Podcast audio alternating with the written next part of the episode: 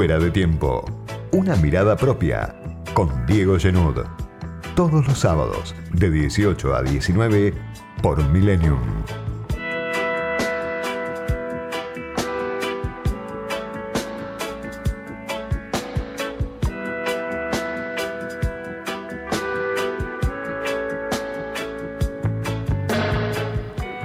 Estamos llegando de a poco, lentamente, al final de un largo proceso. Entre la peste y la deuda. Estamos cerca ya de terminar con esta saga, por un lado muy larga, de la negociación de la deuda, de la reestructuración de la deuda, de la pulseada mayor que está llevando adelante Fernández con Guzmán, frente a los grandes fondos de inversión, verdaderos pulpos que tienen eh, ganancias siderales y que entre su capital accionario tienen varias veces el PBI de la Argentina. Está el ministro Martín Guzmán, por un lado el pasante, según le dice Jorge Asís, con cierto respaldo internacional en poco tiempo como el que logró Guzmán. Por un lado, el Fondo Monetario Internacional. Hay un nuevo fondo, un fondo nuevo, un fondo que trata de borrar con el codo lo que escribió con la mano, un fondo que apoya una quita como la que eh, está tratando de hacer el gobierno argentino. El fondo entre los aliados de Fernández. El Papa Francisco, también entre los aliados de Fernández. Joseph Stiglitz, uno de los premios Nobel de Economía, que acaba de impulsar esta carta, que firmaron 160 economistas de gran renombre internacional. Está ahí, por supuesto, Tomás Piketty, están ahí economistas que, bueno, plantean que hay que ir hacia un cambio para por lo menos mitigar la desigualdad que existe hoy a nivel global. Pero también hay economistas que vienen del liberalismo, como puede ser otro premio Nobel, Phelps, que también firmó esta carta en apoyo a la postura argentina. ¿Qué dicen estos 160 economistas de renombre mundial, entre los que está también Carmen Reinhardt? Alguien me decía, es eh, tener el sello ISO 9000 en esta reestructuración de la deuda, algunos de los nombres, no el de Stiglitz, más alineado en su momento y, más identificado con el kirchnerismo, pero sí otros, como el de Carmen Reinhardt, como el de Phelps, que fue premio Nobel también de Economía en el 2006. Esos actores están hoy apoyando a la Argentina en esta reestructuración de la deuda para la que queda muy poco tiempo para saber si Argentina el 22 de mayo entra o no entra en default. ¿Qué dicen estos economistas?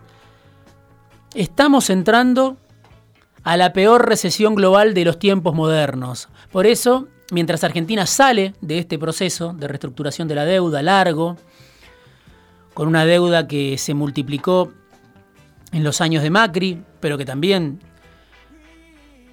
ya era importante incluso antes de que asumiera Macri, Mientras Argentina intenta salir de ese proceso, el mundo entero está entrando a la peor recesión global de los tiempos modernos según este seleccionado de galácticos. ¿Qué dice también este seleccionado de galácticos? Que se equivocaron los grandes fondos de inversión, porque hicieron una apuesta de riesgo cuando confiaron en Macri, como me decía alguien del gobierno nacional que conoce a estos bonistas, apostaron por Marcos Peña y ahora tienen que asumir los costos de haber apostado por Marcos Peña. Seguramente ganaron mucho los grandes fondos de inversión durante dos años y después empezaron a perder cuando Argentina se cayó del mundo. Llega Argentina también, llega Fernández también,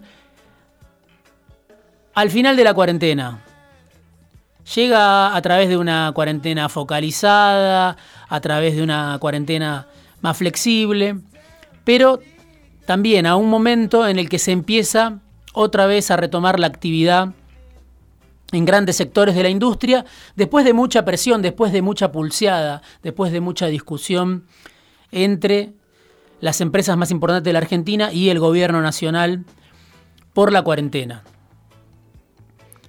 Y la base de la fortaleza de Fernández es paradójicamente hoy su alianza con Cristina Fernández de Kirchner.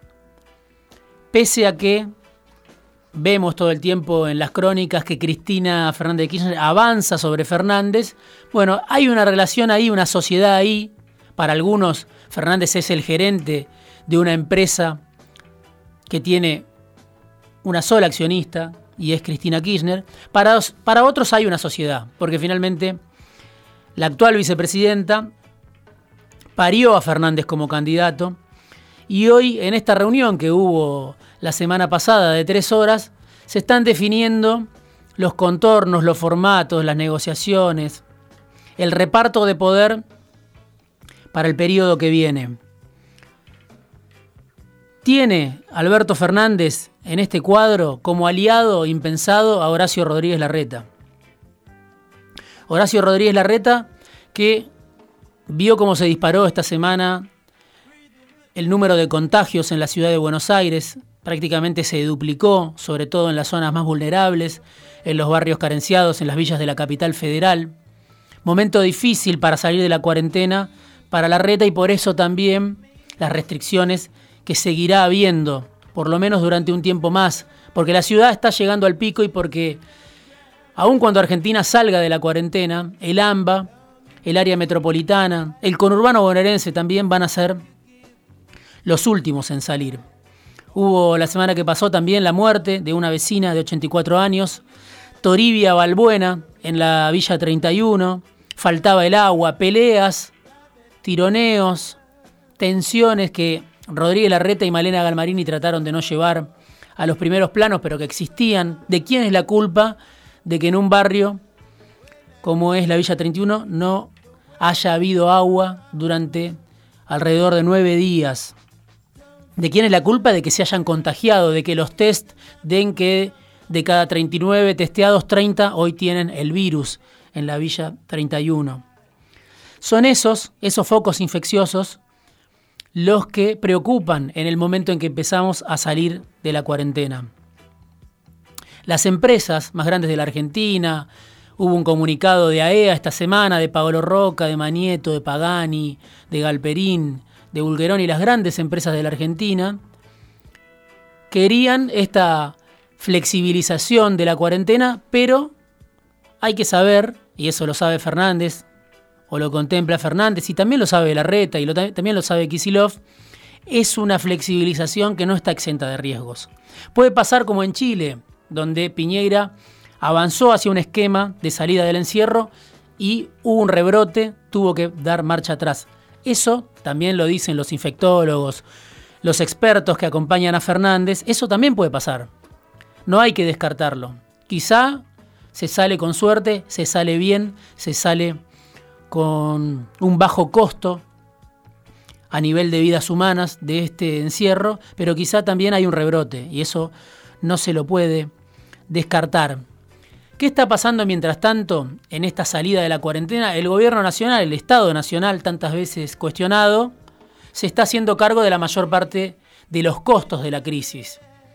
Por un lado, bueno, con el ingreso de emergencia para el sector informal, que también se paga con demoras, que hay muchas dificultades, que quedan muchos por cobrar, que hay muchos que no acceden a ese ingreso de emergencia de 10 mil pesos.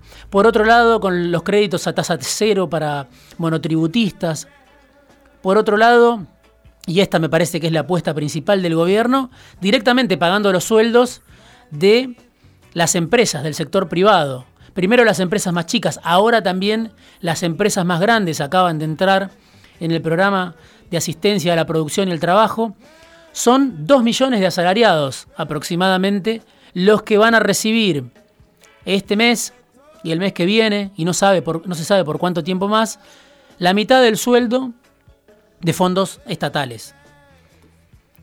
Y al mismo tiempo que las empresas tienen esa asistencia, obviamente en una situación de una crisis inédita, por la parálisis generalizada, porque los bancos muchas veces no le, no le facilitan los créditos que están reclamando, porque están ahogadas, porque no pueden cobrar los cheques que reciben, por una situación difícil que sobre todo pegan las pymes, al mismo tiempo que las empresas reciben la asistencia, lo que se está desarrollando, y eso es muy difícil que aparezca como tapa de algún diario, es un ajuste muy fuerte sobre los salarios.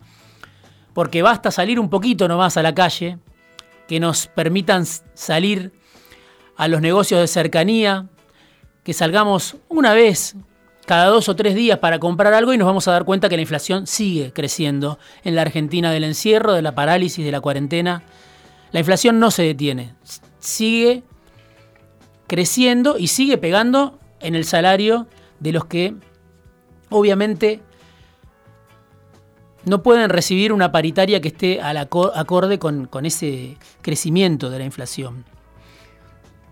Por último, muy breve, también lo que está pasando en algunas empresas que cobran el subsidio del Estado, que reciben la transferencia del 50% del sueldo y que al mismo tiempo no están pagando los sueldos en tiempo y forma.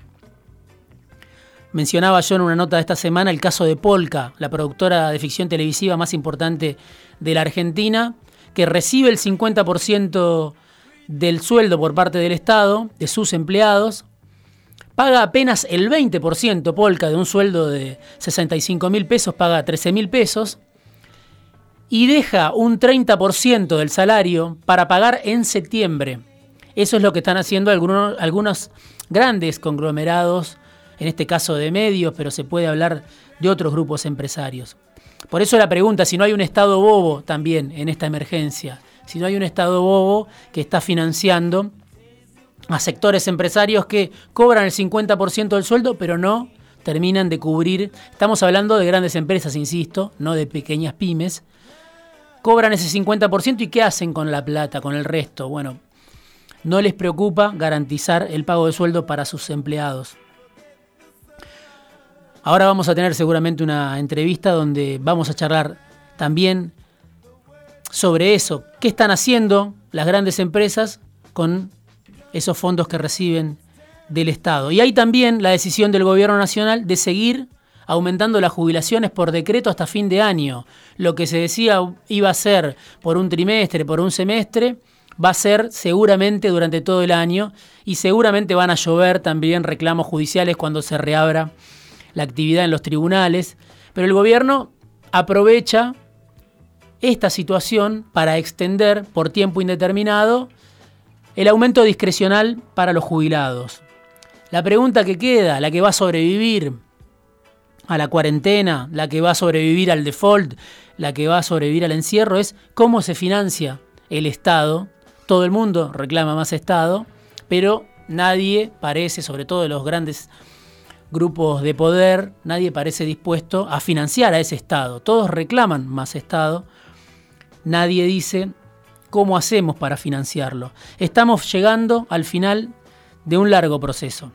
Lo que no se sabe es cómo vamos a salir de este proceso de la peste y la deuda. Si salimos con un mínimo nivel de equidad, después de cuatro años de una transferencia brutal de ingresos a favor de los sectores concentrados, o si salimos otra vez con el mismo mar de perdedores.